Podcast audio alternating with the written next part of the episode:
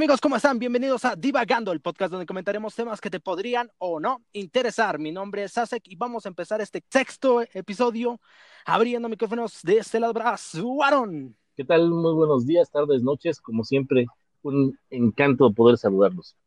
Perfecto, y de este lado abrimos micrófonos para Charlie. Hola, hola, ¿cómo están? Aquí otra vez, como todos los fines de semana. Perfecto. Ahora vamos a empezar el tema, pero antes de eso quiero hacerles una pequeña introducción, como la vez pasada, que me gustó como quedó y entonces para iniciar el tema. Entonces dice así. El 15 de febrero de 1564, en Italia, nació un hombre con una capacidad de ver más allá de los demás. Llegó a ser astrónomo, ingeniero, filósofo, matemático y físico. Su nombre era Galileo Galilei. Sus teorías fueron tan fuertes e increíbles e irreales que tuvieron problemas hasta con la mismísima Inquisición de la Iglesia Católica Romana. Ahora sabemos que sus teorías son verdad y aunque para su tiempo fueron una completa locura, por eso lo acusaron de conspiración y herejía. Por eso, el tema de hoy es teorías de conspiración que al final fueron reales. ¿Qué tal? ¿Les gusta el tema? No, bueno. ¿Sos conspiranoicos o no? Genial. Somos fan. Fan de las teorías conspiranoicas. Así es. Sí, de todo lo que se mueve alrededor. Perfecto. A ver, a ver, ¿se saben alguna para empezar? Pues mira, para empezar, deberíamos de, de, de, de dilucidar por qué a la gente le... O, o por qué hay tanta gente que cree en las teorías de la conspiración, ¿no? Sí. Creo que es, es, es bastante interesante porque la gente cree que, que, siempre hay algo oculto, algo escondido en, en, en, las sombras. Y por lo regular tiene que ver o con, o con agencias este, gubernamentales como, no sé, la CIA, el FBI o... El Área 51, ajá. El Área 51, el Ejército de los Estados Unidos, el el este, ¿cómo se llama? El NORAD o sí es el NORAD, ¿no? El que según cambia el clima del mundo. Ajá. Y este, entonces, eh, yo estuve leyendo unos artículos y la verdad es que tienen mucho, mucho sentido, ¿no? Uh -huh. la, eh, la, teoría de conspiración se nos hace tan, tan, tan atractiva porque queremos, queremos creer que siempre lo que nos pasa o las cosas que no entendemos por qué suceden es culpa de eh, alguien más culpa de alguien más, ¿no? Como el hecho de que nos digan que todo esto gacho que está pasando en, ahorita, por ejemplo, con la con la pandemia, pues que fue una, una artimaña del gobierno chino para acabar con sus viejitos, ¿no? Por ejemplo. Sí. Y eso, la verdad, que pues al principio, y, y, aunque tú sepas que no es cierto, llega un momento en que te la crees y dices, ¿será? Sí, porque suena convincente. Ajá, tiene mucho atractivo también. ¿No? El hecho de que creamos que el, que el microondas y el rayo láser fueron sacados de un platillo extraterrestre. Ajá, en después 50, del, del ¿no? accidente de Roswell, ¿no? Ajá. Entonces, eso, eso está, está padre. Entonces, lo, lo, lo interesante de esto no es por qué existen, sino por qué hay tanta gente que se las cree. Y ese sería como que el, el, el preludio. El tema principal o el preludio a este bonito sí. tema, ¿no? Sí, la verdad. Yo creo que hay mucha gente, aparte de la desinformación, ¿no? Ahorita vivimos en un mundo donde la, la desinformación no es tanto. Ya la desinformación yo creo en lo personal que ya no existe. No por lo menos en las personas como nosotros que tenemos acceso a Internet y así. Tenemos sobreinformación y eso también es malo. Porque tenemos tanta información que ya no sabemos ni siquiera qué es verdad, qué es mentira y en algunos lugares que se supone que son pues confiables o, o, con más rating, con más personas que lo siguen, pues también cometen algunos errores o cambian algunas notas o cosas así. De ahí generas la desinformación por de, sobreinformación, ¿no crees? Sí, sí yo, yo creo que yo creo que esto esto más bien tiene que ver con que gracias a internet se ha democratizado tanto el acceso como la generación de información. Sí. Entonces ya cualquiera puede poner lo que sea en Internet y no va a faltar de, si lo leen 100 personas, pues de esas a lo mejor 60 se lo creen y otras 40 a lo mejor investigan una segunda fuente. Claro. Pero es que es, esto, esto lo vemos, por ejemplo, como cuando anuncian que algún famoso murió, ¿no? Decir, no sé, este, Keanu Reeves lo han matado como 15 veces, ¿no? Y, y siempre salen en los posts en Facebook de, ah, sentimos la muerte de Keanu Reeves y el Keanu Reeves de, ah, me acabo de morir. Sí, por quinta vez. ¿no? Ajá. Entonces, este, es, es muy chistoso como tenemos, tenemos dos, dos problemas aquí que te digo, yo siento que es la, la democratización del- de, la generación de información Ajá. y el no checar las fuentes. Exacto. O sea, tú no sabes si lo, si lo dijo la tía, la tía Juana en, en su Facebook, puso que, que el pan de la panadería de la esquina estaba malo porque ese día a lo mejor le tocó un pan podrido y ya por eso, pues, la, la panadería de la esquina genera, este, vende pan caduco, ¿no? Sí. Aunque sea la única vez que le haya pasado. Claro. De hecho, eso acaba de pasar, o bueno, está pasando en este tiempo, en la, en la pandemia, mucho con información de la pandemia. Me tocó ver eh, notas hace poquito de algunas revistas científicas arbitradas, como son The Lancet, de Cell, Nature, a donde publican cosas eh, pues muy científicas, ¿no?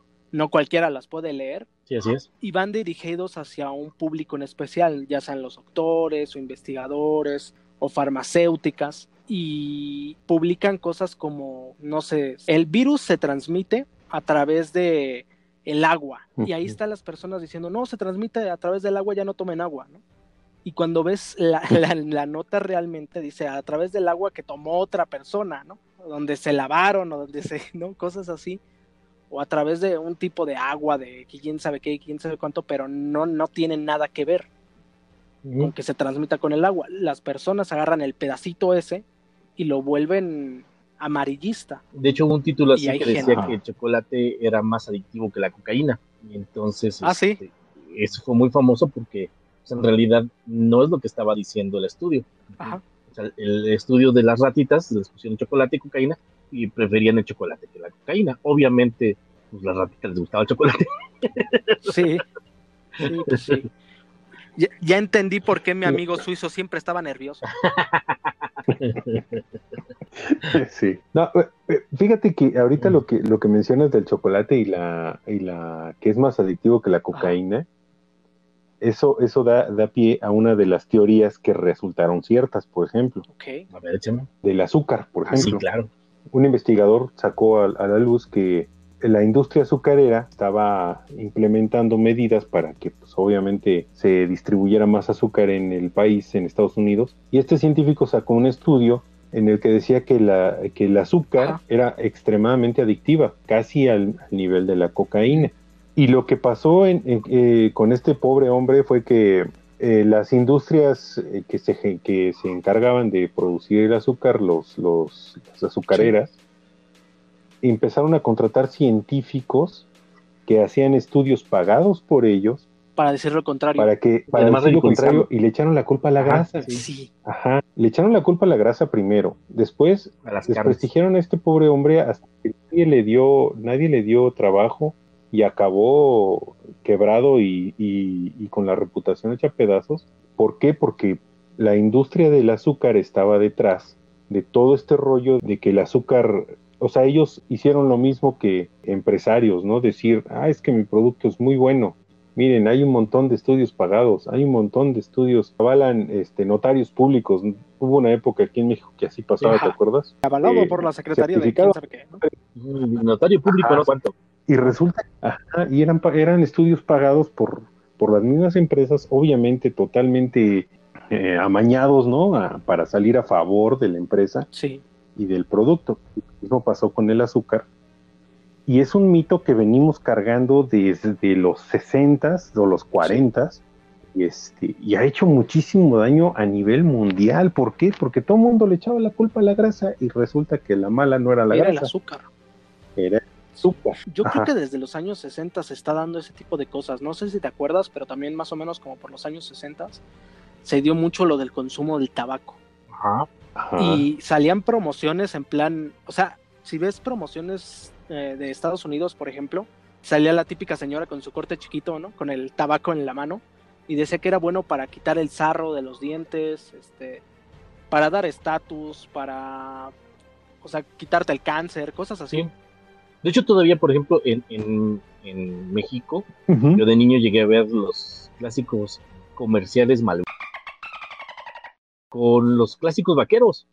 Ujú, Salían unos tipos acá, Ajá, eh, exactamente, sí, el hombre Espacio libre de marcas que no nos publicitan. paseándose en un lugar hermoso, con un caballo hermoso, un tipo este súper acá elegante, a pesar de que, bueno, estaban dentro del desierto, ¿no? Y Ajá. te daba a entender que, que era padre, ¿no? Que era, era nice.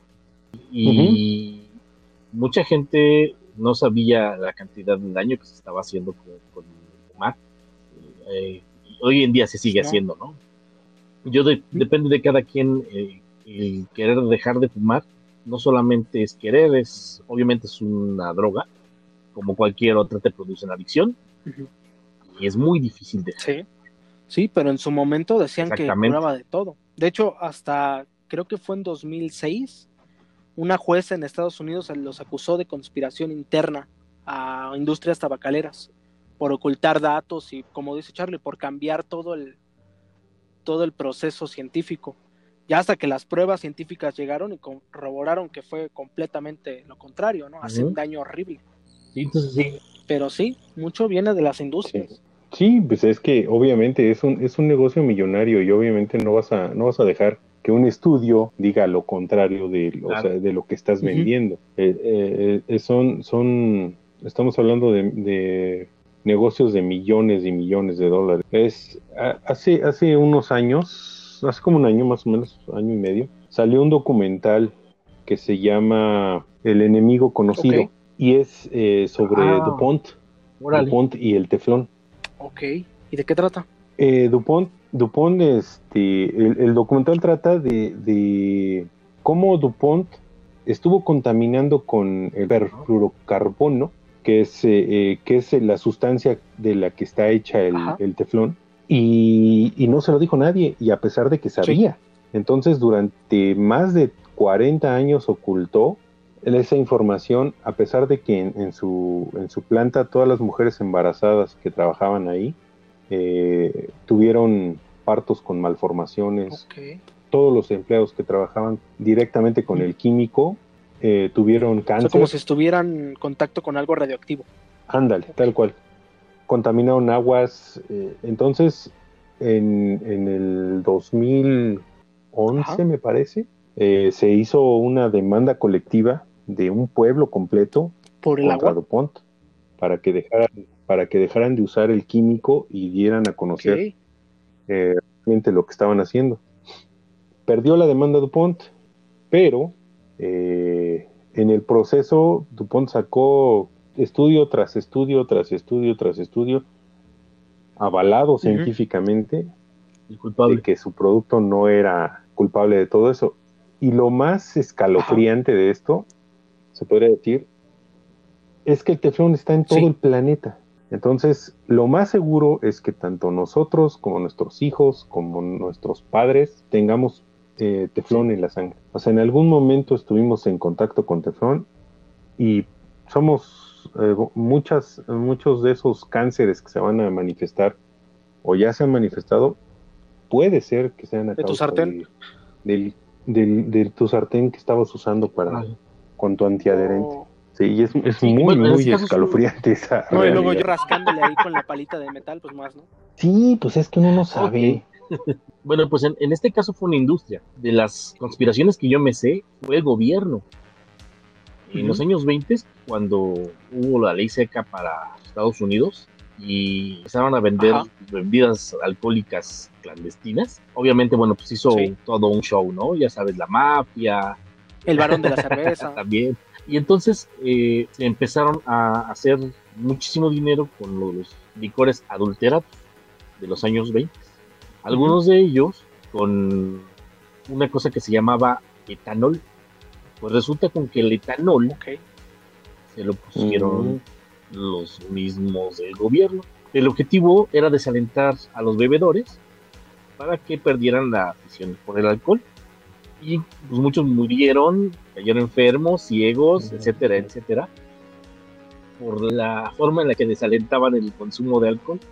Y el Oh, mismo loco. gobierno precisamente fue el que envenenó todas esas este, botellas, pues, intentando que no, no las bebieran. Bueno, o que las, cuando vieran que les estaba pasando a los demás algo, dejaran de hacerlo. Ajá. Y Sí, obvio, claro. pues, ya después de mucho tiempo salió a la luz, ¿no? Pero, pero mientras, Sí, pero ya se las, ya tenían en mente Sí, de que eso claro. podía ser culpa de alguien más, ¿no? Pues eso me Sí, recordó sí. una nota que vi hace poquito de un tipo que estaba demandando a su esposa porque decía que tenía la sospecha de que su esposa le ponía cosas en la bebida y al final no sé si, si puso cámaras o cómo estuvo, pero sí, su esposa le metía laxante en la cerveza para que pensara él que era alérgico a la cerveza y la para que dejara de beber, Pues es un método bastante Sí, ingenioso, pero ahora está en la cárcel. Que le agarres tirria al... Sí, si no te cachan, obviamente. Miren, el, en de, hablando, regresando al, al tema Ajá. de lo de DuPont, el documental se llama The Devil We Know, o El Diablo que Conocemos, está en Netflix. Y de la demanda, eh, hay una película con Mark Ruffalo, Sí. por que era Hulk. Ah, No, era Hulk en, este, en, los Avengers, y se llama Aguas Oscuras. También está en Netflix. Están, las dos son muy buenas por si a alguien le interesa saber más ¿Lo sobre el tema. en Netflix? Ajá, la película está muy buena y el documental está muy aterrador. qué locura. No, pues sí está. Ahora, ¿ustedes sienten que alguien los Sí. escucha? Sí. Hay mucha gente que piensa Sí, que su celular está intervenido, que sus comunicaciones están intervenidas, etcétera, etcétera. Es, digamos, una clásica paranoia y que además en Estados Unidos pues, mucha gente decía, no, pues es que el, el gobierno te, te tiene interceptado y que, que, que lo otro. Entonces, cuando se suponía que no debía de suceder, después de lo de lo del atentado, ustedes saben cuándo, este, Ajá. se dieron muchos Sí. millones de dólares precisamente para un proyecto. Bueno, pues para la gente que siente que alguien lo escucha, ahí está. por favor, chequen eh, un documental, película, la pueden encontrar en YouTube. Su nombre es Citizen 4, Citizen con Z. Como los relojes. Eh, es una película exactamente como la de Citizen, ajá, pero este, y 4 de, de 4. Ajá. Eh, la película trata sobre Edward Snowden. Edward Snowden. Exactamente. El que no lo conozca, eh, este cuate lo que hizo fue decirle al mundo que los Estados Unidos los estaban espiando. Ok. Que si todo el mundo tenía la idea de, de que los estaban espiando, Acotando bueno, eso, pues él no solamente les dijo que sí, sino que además, como él trabajaba dentro del gobierno, en la más alta esfera, sí. les dio el cómo, el por qué, el a quién. Y hoy en día, eh, bueno, su cabeza tiene millones de dólares de recompensa y, y está viviendo en el exilio desde que hizo eso. Sí, claro. Sí, sí, está en Rusia. viviendo en- Pero en también Rusia, ahorita ¿no? los, Si no me los- acuerdo. así que no lo quieren. Sí, mucho. no, yo creo que ni los osos lo quieren. Sí, sí, no, nadie lo quiere, ¿no? Este, Y a pesar de que este cuate fue el que le destapó toda la clase, Sí. ¿no? Pero Pues por eso no lo quiere. sí, pero Nadie quiere a los mira, chismosos hay mucha gente que lo ve como un Sí, héroe. claro. eh, porque al fin y al cabo todo el mundo decíamos, ah, bueno, pues a lo mejor me escuchan, ah, no, pues es que güey me escuchan. Pero no tenías la comprensión de lo que en realidad era. Obviamente, eso fue un daño político enorme. Es que de hecho- Unidos, y, y a lo mejor hasta el inicio de muchas otras cosas, ¿no? Es que te digo, de hecho, te escuchan. Sí. O sea, yo, yo lo tengo comprobadísimo. Eh, Google te escucha todo el tiempo. Sabe exactamente lo que estás haciendo, en dónde Sí. lo estás haciendo, en qué momento lo estás haciendo. Ah, y claro. lo peor de todo es que nosotros le dimos permiso de hacer eso. O sea, nosotros, yo lo tengo muy comprobado de hace unos, unos Sí. años. De hecho, creo que te platiqué a ti, Suaro. Estaba yo buscando eh, cosas para perro en, en Google. Y no, no es cierto. ¿Y Estaba yo comprar comida? con mi hermana Cosas de para cosas perro, ¿no? de eh, juguetes para perro o comida para perro. Y no sé, a las dos horas en Facebook, en Google, en YouTube empezaron a salir anuncios de comida para perro juguetes para perro, cosas para perro. Y yo me quedé así súper sacado de onda porque dije, ¿cómo caramba supieron que estaba yo buscando Sí, pues por cosas el... para perros? Y la, la única que se lo dijo fue mi hermana. Y entonces ahí fue cuando me di cuenta que nos escuchan. Patrocínanos. Google, si me estás escuchando, no es hate, Sí, mucho mejor.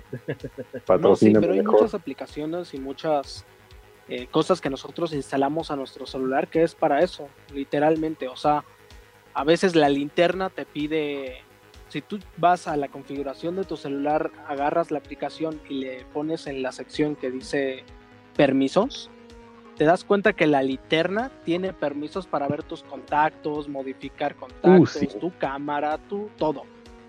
¿Por qué mi linterna quiere ver mis contactos? Nada es gratis, o sea, todo mundo tenemos la noción o la sensación de que las aplicaciones son Sí. gratis, pero en realidad los Sí, cuando, el, cuando te los dan gratis, el pago somos nosotros. O sea, no, no, no es. Ajá, No, exactamente. y hace No, un par mejor. de años yo estuve estudiando eso, de hecho, publicidad a tiempo real. Y encuentras el modo de hacer algoritmos a través de Google, de hecho, con Google AdWords, para hacerlo a tiempo real.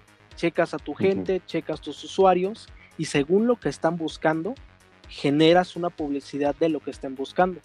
Entonces, si ellos, como dijiste, buscan comida para perro, tú creas el algoritmo para que le salga comida para perro, pero tiene que ser a tiempo real porque si no pierdes clientes. Claro. Exacto. Es el, es- de hecho, todo el mundo piensa que Google es el buscador, No. pero en realidad eh, Alphabet, la compañía que es Sí. dueña de Google, su negocio principal es AdWords. O sea, en realidad son los anuncios, no, no tanto el buscador, no tanto el Gmail. El hecho de que, de que tú les, les des permiso, pues estás dejándolos que te usen como mercancía, ¿no? Ahí, ahí donde le das siguiente, siguiente y no lees nada, lo que dice siguiente, siguiente, ahí decía, Sí, yo me he hecho con un par de almas gracias a eso.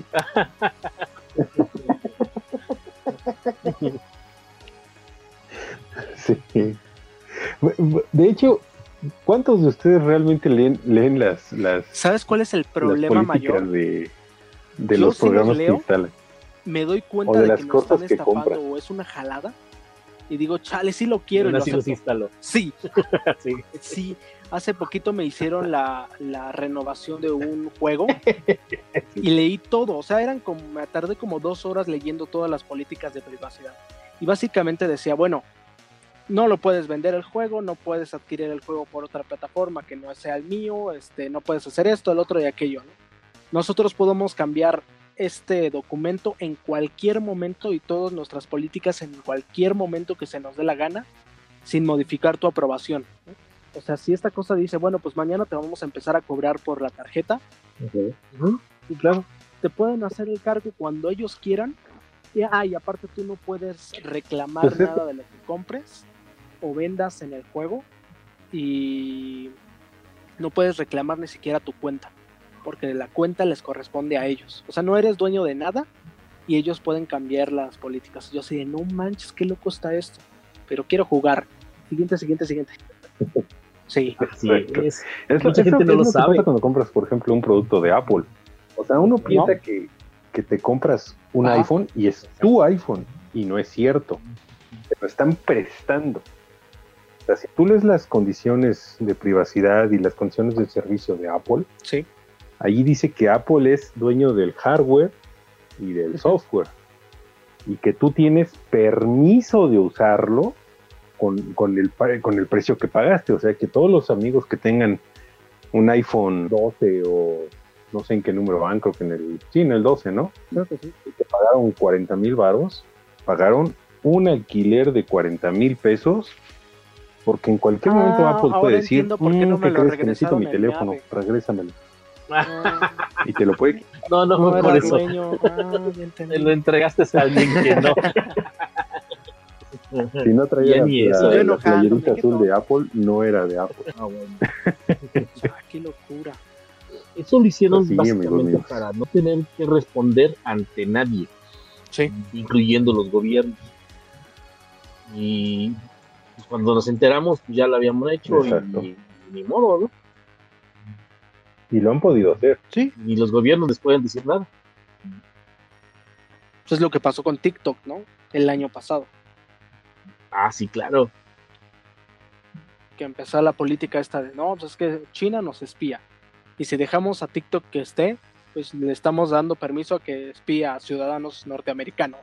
Y al final, pues creo que sí China los, los podría espiar, entre comillas. Y muchos sacaron cosas de, no, sí es verdad porque esto, esto, esto y esto. Y como que reforzaban la teoría. Muchos sí, como dicen, fue conspiración pura. Pero pues TikTok no estaba para eso, ¿no? Era para otro tipo de cosas. Más para usuarios, para venderles cosas. Y se volvió todo un, un- un boom. ¿eh? Sí. Ujú. Con eso de que todos estábamos encerrados, Sí, o sea, yo instalé TikTok como cinco veces. Y las mismas cinco veces lo desinstalé porque dije, ¿cómo estoy perdiendo? Llevo aquí, estaba yo viendo un, un- un algo y de repente, ah, mira este otro, ay, ay, mira el gordito, ah, ja, ja, ja". De repente volteo a ver tres horas, tres horas sentado viendo cositas, no, inventes. Lo desinstalaba y al rato, le voy a dar otra oportunidad. Sí, sí, de eso de a donde estabas haciendo la maestría y tú bien así, bien científico. Y dos horas después ya estabas. ti, ti, tiri, ti, ti, tiri, ti, ti, ti. Sí, claro, ¿eh? porque de canciones tienen, bueno. repitiendo alguna Mm, canción. mm, mm. Oh no, oh no. Sí, Yo no sé, yo ¿Cómo? no sé ustedes, pero ¿qué les salía cuando lo instalaron? ¿Qué me salió? ¿Qué les, qué les salía cuando lo instalaron a ustedes? Durante dos meses no me salía otra Ajá. cosa, o sea, me salía uno que otro video de algo de cocina. Pero el, el, el 89% de los videos que me salían Ajá. eran de chicas en, en, Qué- en poca ropa o con muy buenos Qué cuerpos. chido. A mí nada más me salían Bailando. gatos. Y así de, gato. ¿por qué me sale esto? ¿qué? ¿Y las chicas?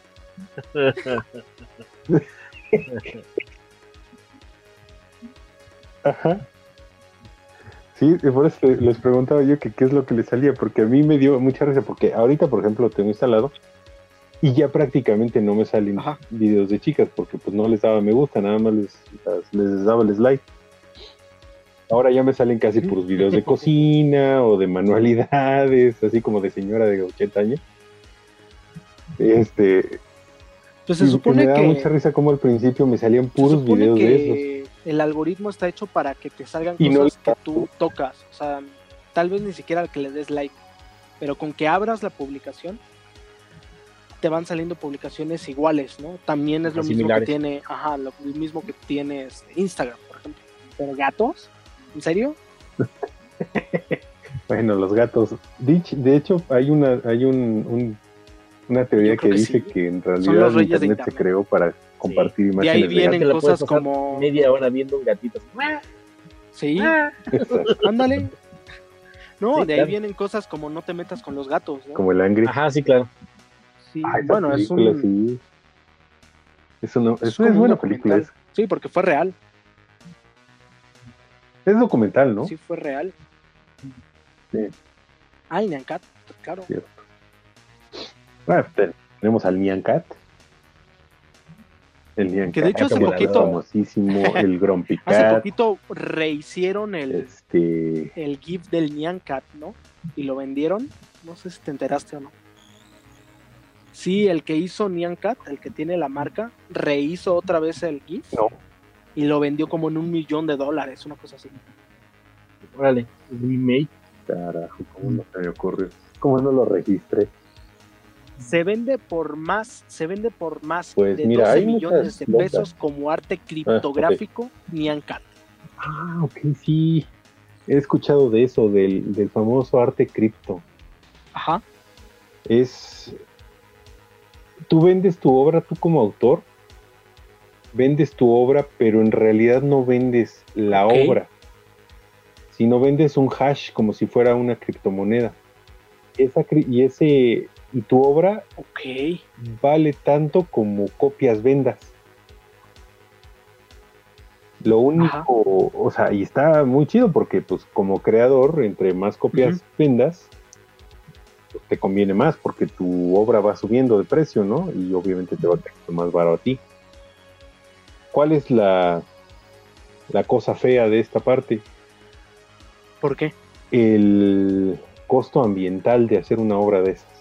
O sea, para, para vender un cuadro, o sea, por ejemplo, yo hago un dibujo digital en Photoshop y lo vendo como criptoarte. Bueno, para crear el, el criptoarte o el hash Sí. asociado a mi, a mi, a mi, a mi obra, se tienen que consumir el equivalente a 670 toneladas de CO2. O sea, que sería como el equivalente a iluminar una ciudad como Nueva York durante cuatro días más o menos. Entonces, a mí en lo personal se me hace muy chida la idea, pero yo siento que el costo ambiental está horrible, ¿no? O sea, lo- los el trasfondo, el trasfondo ecológico, Ah, claro. Se, se, se ve. obviamente yo supongo que mucha gente va a valer tres kilos de, Entonces no, se nos- no importa. de nada. No me importa. Dame dos. No, es que esa es la cosa que poca gente sabe, poca gente sabe, porque eh, utilizan el Ah, mismo el mismo modus operandi de los que minan monedas. Entonces, si ustedes saben cómo opera una, Ajá. Una fábrica de Montón de una minería de criptomonedas en China, ustedes saben que son Cientos o Poderosas. miles de, de máquinas este, con tarjetas de video Años. trabajando noche, día y noche, día y noche, día y noche durante años gastando el- electricidad a lo estúpido, porque realmente eso es. Y mientras no haya una fuente de energía Sí. renovable que provea de esa energía, porque es electricidad a fin de Sí, cuentas, sí, está gacho. yo creo que está, está gacho, la verdad. La idea de la obra, pues. Sí, está, que está no está padre lo de- o sea, está chido lo te digo, lo de la obra, pero yo creo Mira, Lo qué creo, que el costo, el costo del método está muy cabrón. ¿Alguna otra conspiración que se les venga a la mente ahorita? La de los Beatles, esa de que nunca existieron. Esa es una. Ajá. Ajá. Hay una que dice que los Beatles nunca existieron, ¿no? Bueno, dice, hay, hay una teoría que dice que Paul McCartney murió en el 66 y lo suplantó alguien de aspecto muy similar y lo suplantó porque pues Ajá. estaban demasiado, eran demasiado famosos como para permitir que se les muriera un integrante, ¿no? Esa salió en, en los 90, si no me Sí, acuerdo. porque hasta, hecho, hasta eso y, dicen pues realmente que nadie sabe lo dicen sí en los no. mismos álbumes, ¿no? Pero hay el Sargento Mi Pimienta ya aparece Paul is Dead, ¿no? Una cosa así. Con su bajo. Ajá. ajá, y por ejemplo en la de Ujú. en la de Abbey Road, todos salen con zapatos menos Paul McCartney. Y se supone que esa es una forma de decirle al público que pues, él ya está muerto, porque los muertos los, Órale, sí. en Lo la cultura celta los enterraban sin zapatos y cosas locas, ¿no? Hay una, hay una, hay otra teoría Ok. que dice que hay un grupo que se llama los The Residents. So, es un grupo que siempre sale con una a tocar con unas máscaras de un ojo gigante con un sombrero de copa. Y ellos, esta, la teoría dice que estos eran varios eh, integrantes tanto de los Beatles como de los Rolling Stones y, y que ese, ese grupo en realidad eran los Beatles. O sea, nunca fueron, nunca fueron reales los Beatles, sino que era un, un grupo eh, creado por varios integrantes de varias bandas que los que los suplantaban, se podría decir, ¿no? Que ajá. Sí, sí, sí, para, para ir sacando. De hecho, hay una película que se llama. Yesterday que retoma este, este tema. Y esta, esta película trata de un, de un chavo que se llama, que se Sí. llama Jack. Es un músico de camiones, podría decir. Que pues no tiene éxito, ¿no? Nomás no la arma, a pesar de que canta bien, toca bien, pero pues no, no tiene la chispa, ¿no? Entonces, un día decide abandonar la carrera y, y de repente ocurre un evento así como cósmico. Y al día siguiente se da Ah, cuenta sí, que él es el único sí, sí, que sale, que es. sale, No la he visto, pero- Beatles y los Pero nunca ya sé existieron. cuál es, ya me han platicado y ha de ser muy loco, ¿no? Está Si muy un día bueno. se despierta y se da cuenta que los Beatles nunca existieron. Y dice, pues las voy a hacer yo. Órale. Sí, está. Ajá. Y él empieza a cantar las canciones de los Beatles y. Bueno, ya no les platico más para que la vean. La película está en Netflix, si no me acuerdo. Si no, pues búsquenla como ya estoy y a- en su buscador A favorito. las personas que no les gusta hacer búsquedas a través de Google porque sienten que los espían, Hay un patito muy famoso que no guarda registros de lo que estás haciendo. Se llama DuckDuckGo. Ajá, exactamente. Ajá. Eh, hagan sus búsquedas a través de ese Pato, lugar pato, go. y quedarán menos registros de lo que estuvieron buscando. He dicho. Perfecto. Exacto. sí. Y bueno, de las de las eh, de las teorías que realmente eh, todo el mundo pensaba que eran falsas y resultaron también. ciertas, aparte de la que nos platicó Suarón de, de que el gobierno nos espía.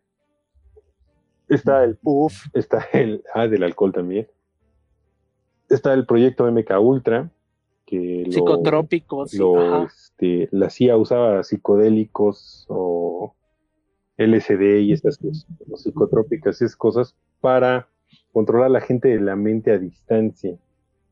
Ese, eso, eso era unos experimentos, agarraban gente que según tenía poderes psíquicos, de visión remota y cosas así. Y ese programa duró del 53 hasta el 64. Sí que era mentira. Y al final todo el mundo pensaba que era que era cuento y que era una, una teoría más loca de las miles que hay. Pero en realidad se, se descubrió que cuando se des- desclasificaron los documentos, se descubrió que el programa en realidad sí existía. El, el problema es que en el 73 el director de la CIA, que estaba en ese momento, eh, mandó destruir todos los registros de la operación. Entonces hay muy pocos documentos oficiales que hagan referencia a esta a esta práctica que se Sí, pues de ahí llevó en esas derivan un montón de, de teorías y de series. Ah, esa es pues, una de ahí de deriva las- también Stranger Things, ¿no? De las. Ajá, Órale. Sí, sí, ahí te Stranger platican. Hija de pues, esa como que de manera más amigable, ¿no? Lo que hacían ahí. Ajá. Sí, hay, hay muchas series que se han basado en hechos, en estos documentos, en los pocos documentos que se desclasificaron. Y pues ya sabes, ¿no? Se desclasifican con Sí, claro. Todo con Sharpie. tachados como de, de 60 renglones, están tachados 40, ¿no? Sí, Entonces, ajá. Entonces, pues. También eh, Ah, que se fue la Argentina. otra que a mí me llama mucho la atención es la de que Hitler no murió. Ese fue Argentina, ese es. Ese, es- esa me gustó. En realidad no, no se sabe si, si, si fue cierta, pero en el año 2013, me parece, salió una, unas fotos de un sujeto que era de origen alemán, Otto Hitler. que según se llamaba Otto. Otto, no, pero era, pero era muy parecido el apellido, como Himmler o como Hister o algo así. Y tú lo veías y era Hitler de viejito, o sea. Y dicen que, que él hablaba de que él estuvo en, en la guerra, que él, que él llegó de Alemania como refugiado a vivir en Argentina. Y todo el mundo dice que cuando él llegó, o sea, los que entrevistaron, de hecho en, en YouTube está el, el- el documental, búsquenlo, se llama Hit- Hitler en Argentina. Este, a la gente que entrevistaban, ellos decían pues que este cuate llegó siempre y traía el varo, o sea, llegó con una señora que se llamaba eh. Brenda, que todo el mundo dicen que era igualita a Eva Brown. Y pues hay, hay el consenso general, no sé, no, no es que sea real o que se haya demostrado que es real, pero el consenso general, tanto de los investigadores del documental como de la gente que lo conoció y, y convivió con él durante eh, sus, creo que 40 años que estuvo viviendo en Argentina, porque parece ser que ya murió. Eh, todos coinciden en que pues estuvo muy, muy raro porque exactamente llegó en 1947, a principios de 1947 llegó a la Argentina, procedente de, de Nueva Vale. York, que eso también es, es otra cosa a considerar. Llegó de Nueva. York y que llegó con dinero, o sea, el, el señor no llegó a trabajar ni nada, o sea, dicen que él llegó a, Sí, si fuera Mm. refugiado, llega sin nada. Ajá. Entonces digo, con, con, con mucho dinero, con obras de arte. Entonces te pones a pensar en todo lo que se ha dicho, ¿no? ¿Cuántas dicen? O sea, en primera nunca se, se encontró el Cada el, el cadáver de ni tan ni de Eva Braun ni de Hitler en el famoso búnker donde según lo mataron. Sí, no aparecieron. Segunda, muchas obras de arte que se robaron los nazis durante la guerra desaparecieron. Algunos ya los encontraron, ¿no? Pero, pero y estamos hablando de. los famosos tesoros se de llevaron los demasiadas nazis cosas. nunca Sí, supieron se dónde llevaron quedaron. demasiadas cosas. Ajá. Entonces, eh, pues la, la teoría que es casi cierta dice que, pues en realidad Hitler y varios Oh, eh, nazis Te imagino de, ahí de cuando le dan importancia, el choripán sin terminaron chimichurri, el viviendo en nine, nine, nine, nine, nine. Sí se dieron cuenta que era Hitler. Sí. Porque a todos los saludaba con la mano estirada, ¿no? Ah, tenía artritis. Pero así de, ese señor es muy raro. Porque, Está chido su ajá, ¿por qué de siempre Chaplin. usa botas ese señor si está haciendo 40 grados de temperatura? De hecho, Chaplin, se- cuando le dijeron que él tenía el bigote igual que Hitler, dijo: Yo lo tenía antes. Sí, la verdad es que esa es otra teoría. Ajá. El copión es él. Ay, Pues de hecho, eh, Chaplin hizo una película que se llama Gran cosa Dictador, curiosa. genial. Gran La dictador. mejor. Era de sus películas favoritas de donde Hitler. hace una parodia buenísima. pues es que, en realidad, ¿cómo, cómo, cómo distingues a una, a una persona Sí. que, que no se cree lo que es? Cuando se divierte de las parodias que le hacen, ¿no? Y en realidad, pues Hitler, el, el Hitler que todos vemos, que todos nos, que nos han vendido en la propaganda gringa, pues en realidad era un personaje que Hitler se creó para, pues, para poder escalar posiciones. Pero en realidad, o sea, si tú lees la, la historia de, de Hitler, pues el sujeto era un don nadie. Era un don nadie que vio una oportunidad y Claro. dijo, bueno, pues de aquí soy. Y me aplico Sí, sí. Lo Yo más creo que, que lo que pueda mira ayudó hasta dónde muchísimo llegó, ¿no? su- como su personalidad. Puso en que jaque fue al mundo. Excelente orador. Para Está nada. muy bueno. Una de las mejores pláticas y todo. Eso no quita de las atrocidades que hizo, ¿no? O sea, no. Tiene detalle: eh, acaban de encontrar, encontraron unos documentos de su padre Discurso. y en sus discursos ya tenía antisemitismo. Yo creo que él lo que hizo fue tomar esa parte, adaptarla a su tiempo y bueno, pues ya, ya vimos en lo que salió, ¿no?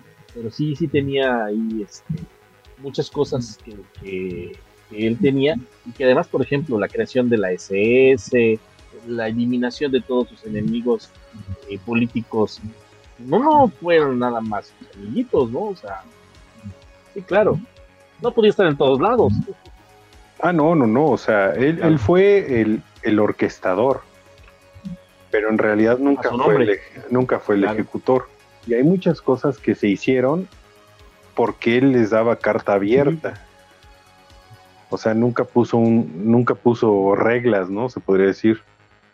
O sea, él, él dijo, nunca dijo cómo. yo no quiero ver judíos en Alemania. Llévenselos de aquí.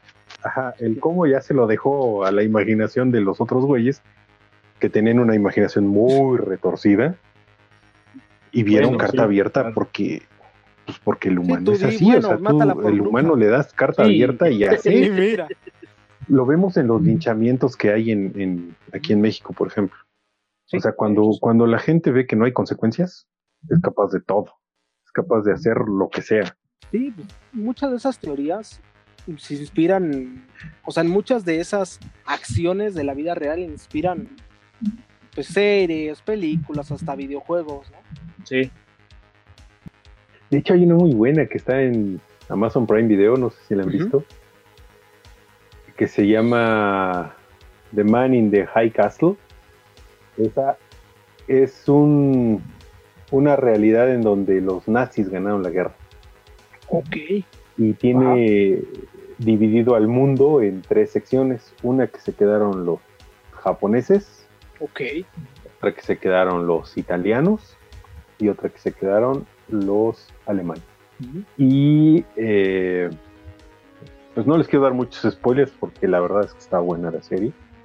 La, la premisa principal es esa, que, que Hitler ganó la guerra, o los alemanes ganaron la guerra, y pues in- implantaron el nazismo en todo el planeta. Y aparte tiene ciertos eh, sesgos de ciencia ficción porque supone que hay un portal dimensional hacia, hacia otro universo de donde el, el Führer era de donde sacaba las ideas y las armas Ah, que le ayudaron a, a ganar la guerra en este universo, se podría decir. Está muy buena, la verdad. Son tres temporadas, si no me acuerdo, y está en Amazon Prime Video. Los que la Qué tengan, loco. Si no la tienen, pues busquen si alguien Bueno. que la tenga. Y, Yo creo que esto inspira muchas cosas para series y videojuegos, pero pocas veces un videojuego inspira a otras cosas para conspiración. Supongo que esta sí se la conocen, pero pues vamos a hablar.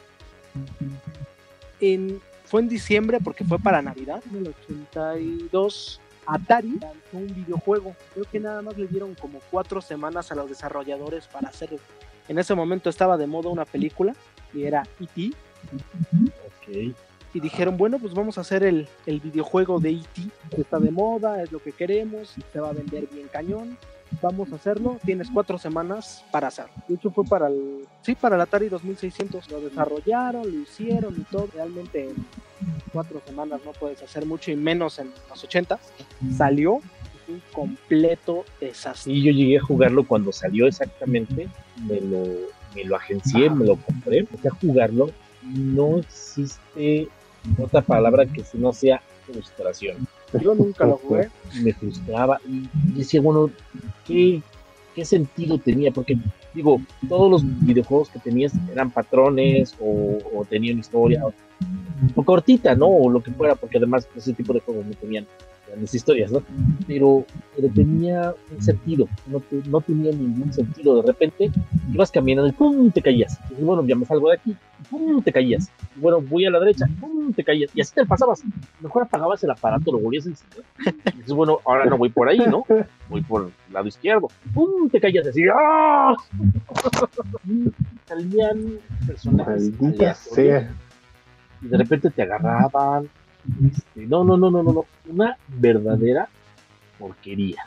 estaba mal desarrollado, estaba mal hecho, o sea, fue una porquería. De hecho, creo que fue uno de los más grandes golpes a la industria del videojuego que se ha hecho. Tanto que les dio vergüenza, Al punto donde, hicieron exactamente lo que va a decir. no, deja de que les dio vergüenza. No todos pidieron que les regresaran el dinero. Les regresaron el dinero, entraron a ceros, en números rojos, entraron en bancarrota, miles de personas pidieron, perdieron su trabajo. O sea, fue de lo peor que ha pasado en la industria del videojuego.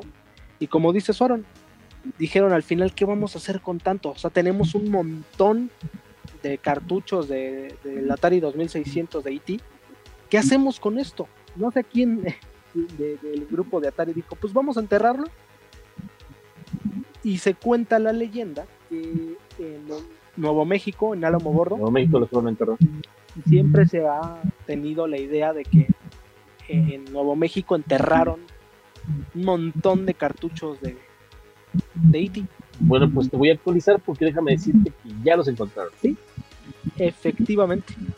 Ya hay inclusive un documental, yo creo que es de Netflix, si no es de Netflix es de YouTube, pero te lo, te, te lo digo, eh, que es de Ajá. los cartuchos de Licky. Y está bastante este, padre el documental.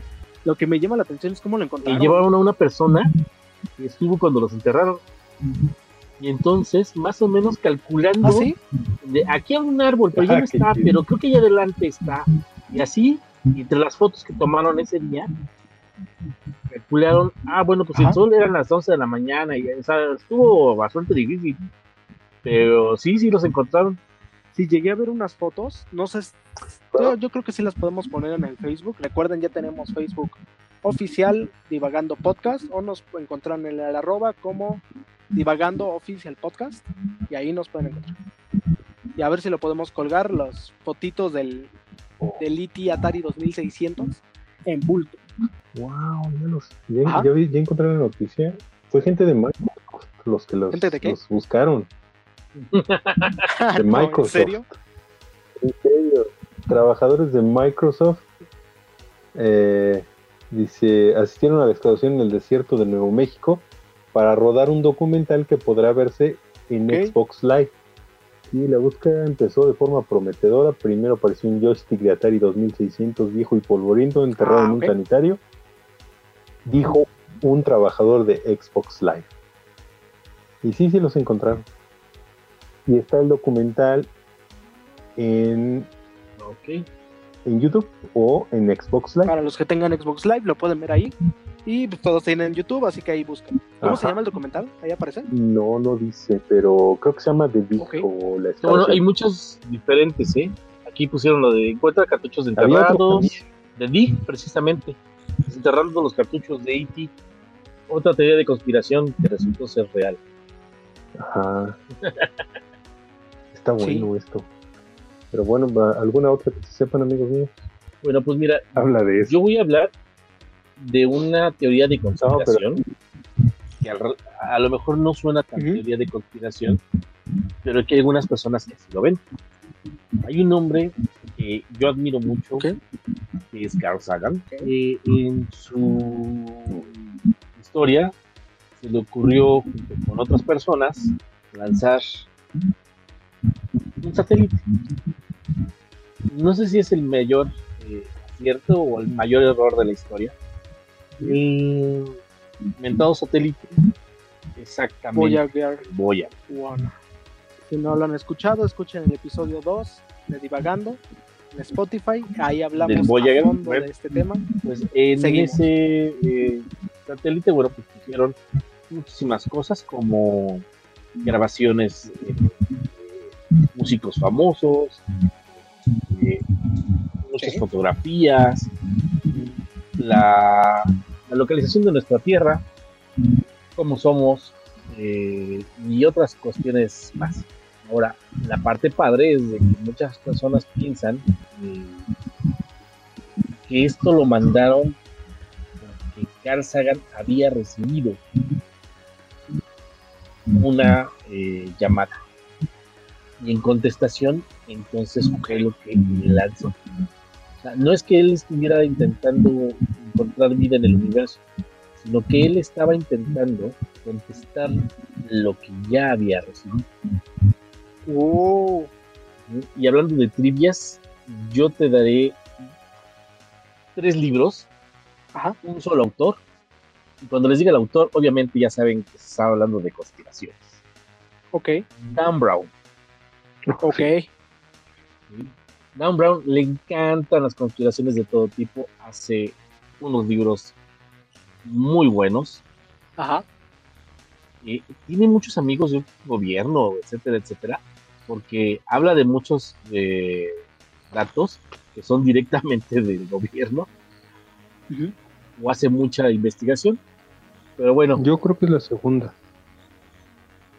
tiene muchos libros. Obviamente, el Código da Vinci El es código. quizás el más famoso. Hay mucha gente que lo ha podido leer desde el 2003. Eh, mm, no les cuento de qué se trata. eh, yo la verdad es que el día que lo vi, lo tomé precisamente por el, por el título. Ajá. No es lo que yo estaba esperando, pero me gustó bastante. Este, y obviamente dice verdades a medias y, y mentiras escondidas, pero te atrapa el libro, la verdad es que está muy, muy, muy entretenido. De la Mm. misma serie, Ángeles y Demonios, igual Ajá. también conspiranoico, pero, pero de hecho él tiene uno que se llama La Conspiración, nunca he podido leerlo. Este, no, no Ah, está muy bueno. ¿De qué trata? ¿De qué trata, men? Este. Una conspiración en el Capitolio Ah, para eh, un golpe de Estado.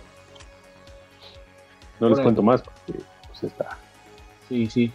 Está medio explícito, pero Ok.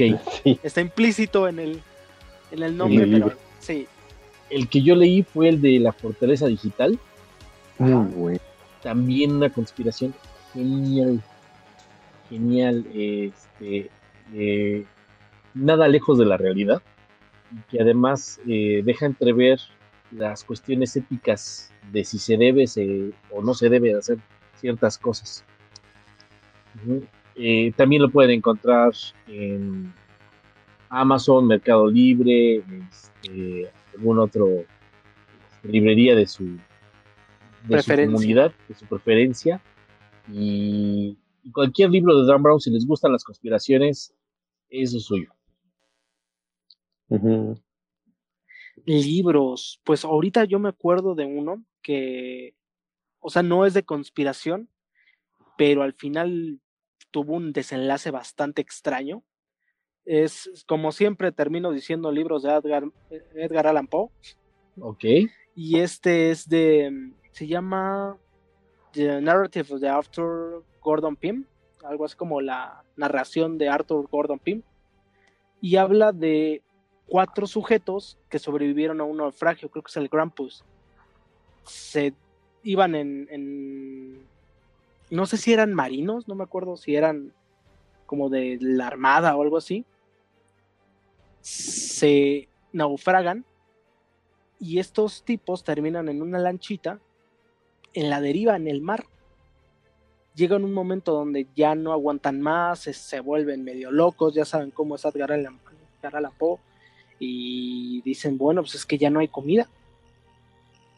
Necesitamos comer algo. Mm. Tenemos que comer por lo menos tres de los cuatro. Ok. Ya entendí. Y ahí es a, Ya me imagino.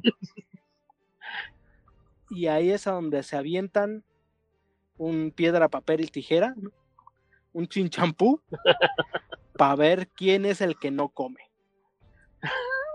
Al final, eh, pues se lo terminan, se lo terminan comiendo sus compañeros.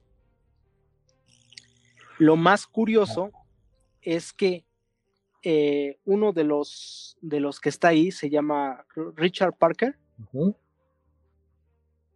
y pues creo que es el que escribe ¿no? todo, el, todo el suceso. Lo que pasó extrañamente es que en 1884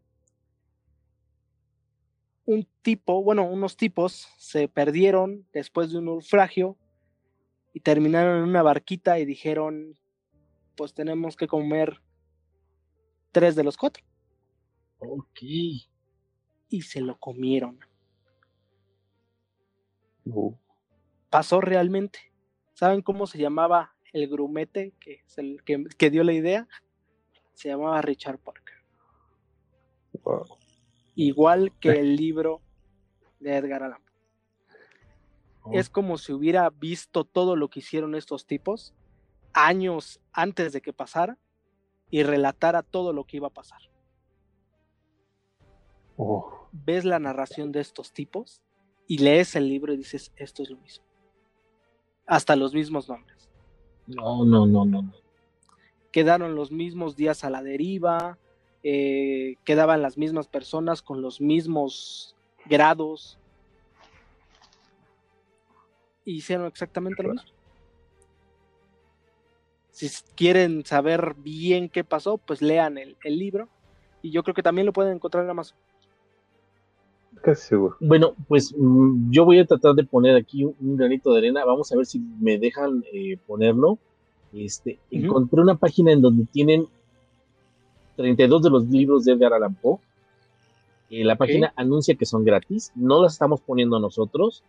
No los estamos. Es, eh, dice aquí que es gratis, que además son libros con, con eh, dominio público, le llaman. Ok. Sí, Eh, sí, no tienen copyright, no, nada.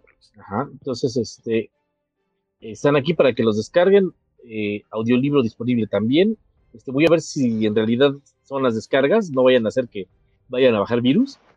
Dice, si es eso, bueno, pues lo ponemos eh, el anclado en el, en el Facebook. No, pero yo les voy a recomendar libros también. A ver, a ver.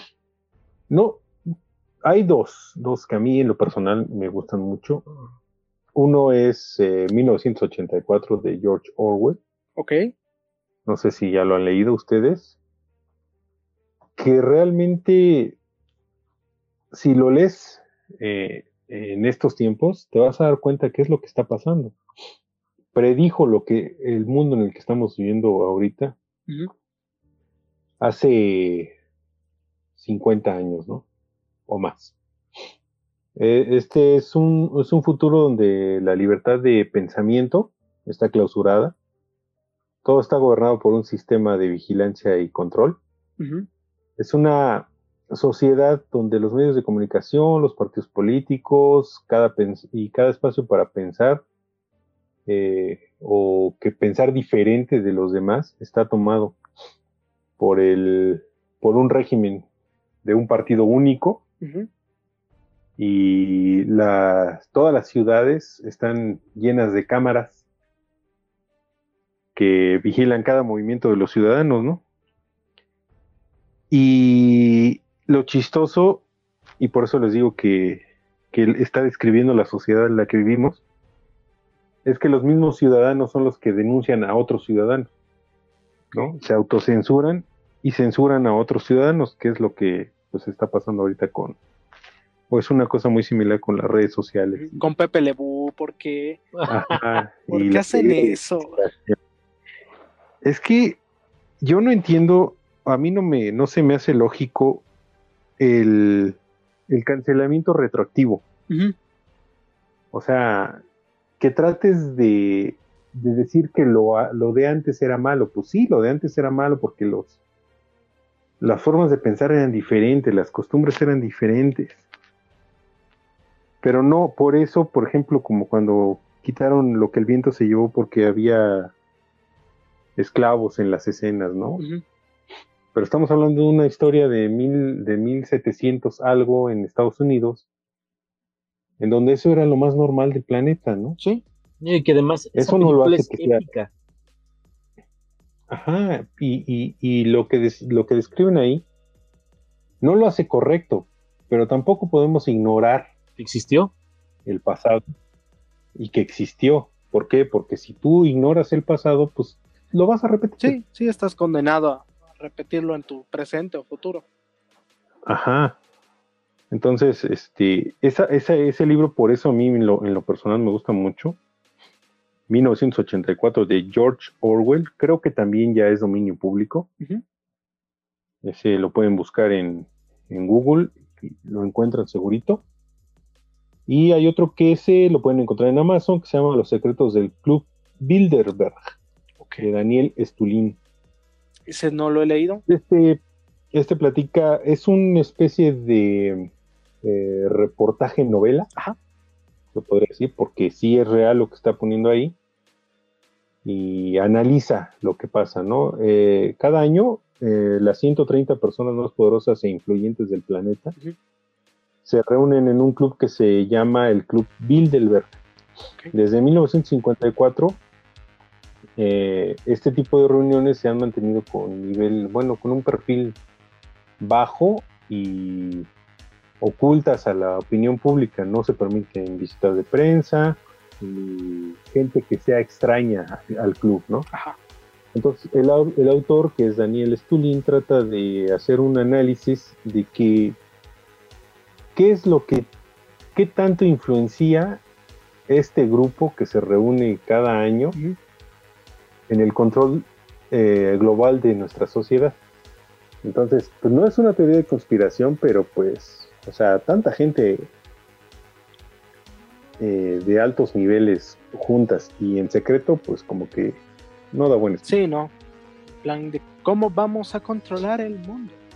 Yo tengo Ajá, armas nucleares. ¿no?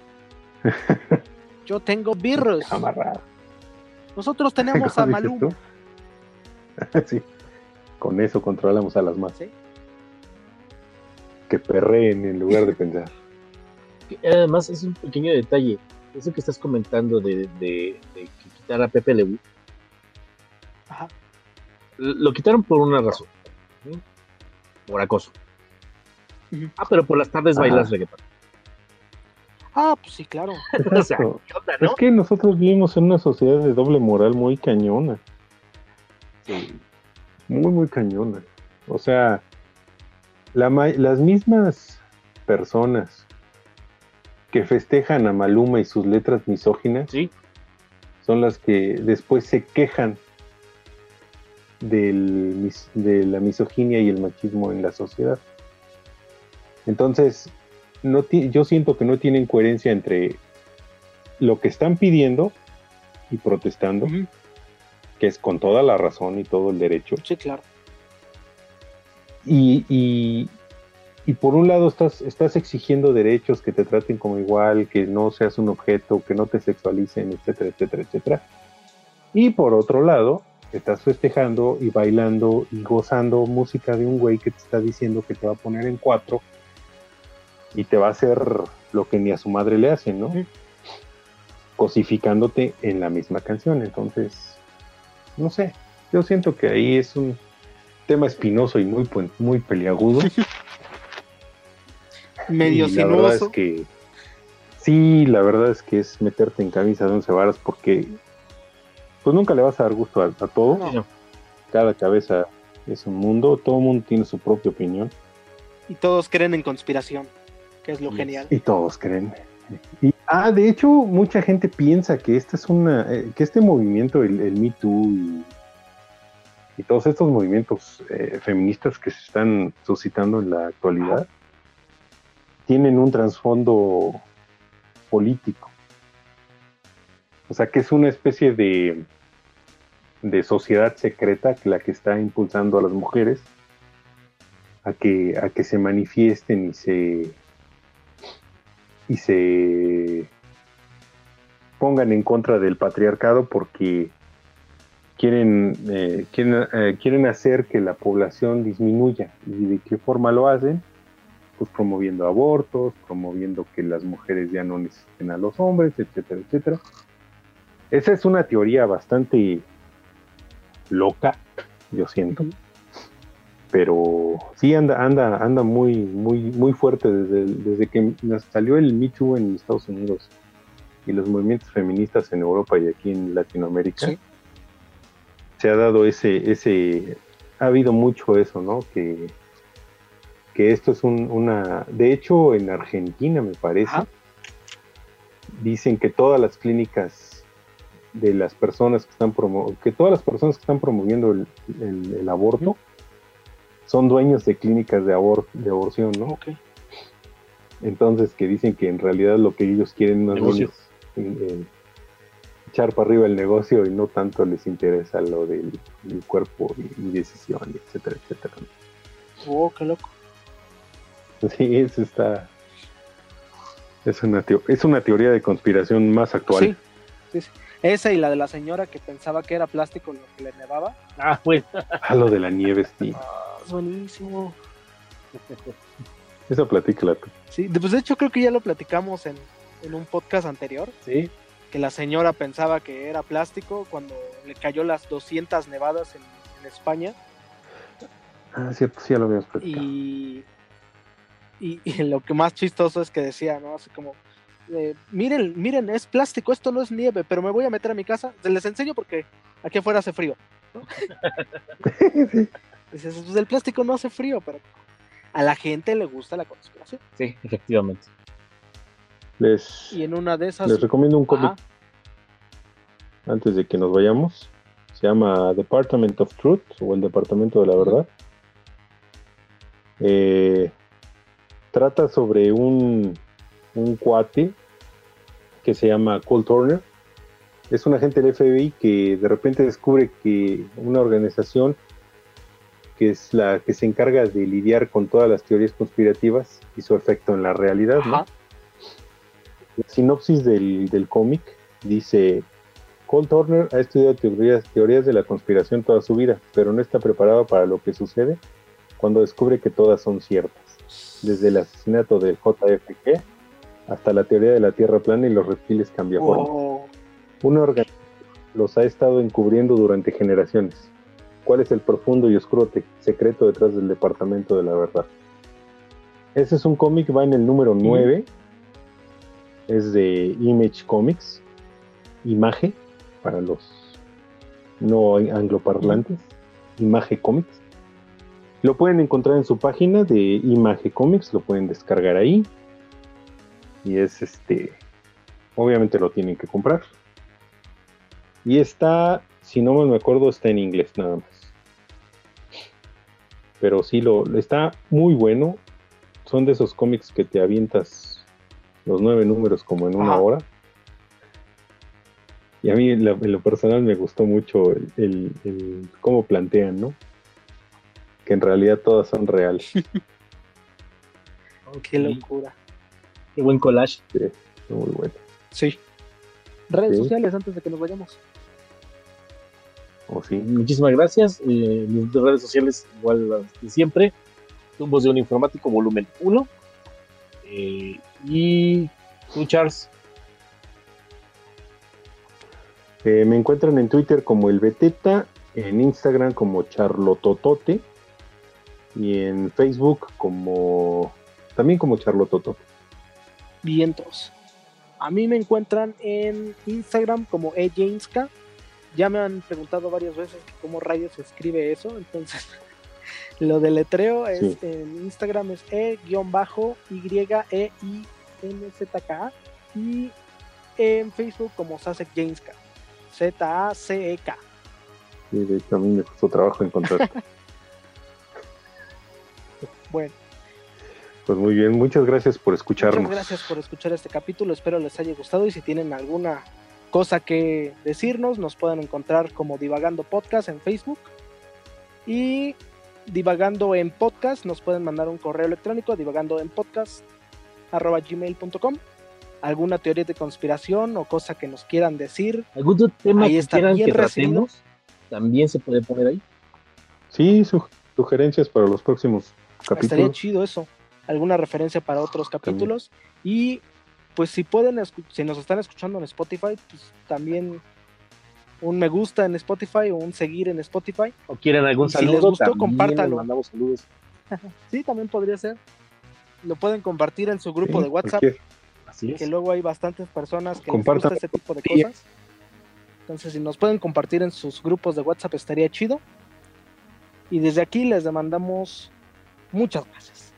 Que tengan un excelente día, tarde o noche y nos vemos en el siguiente podcast. Bye bye.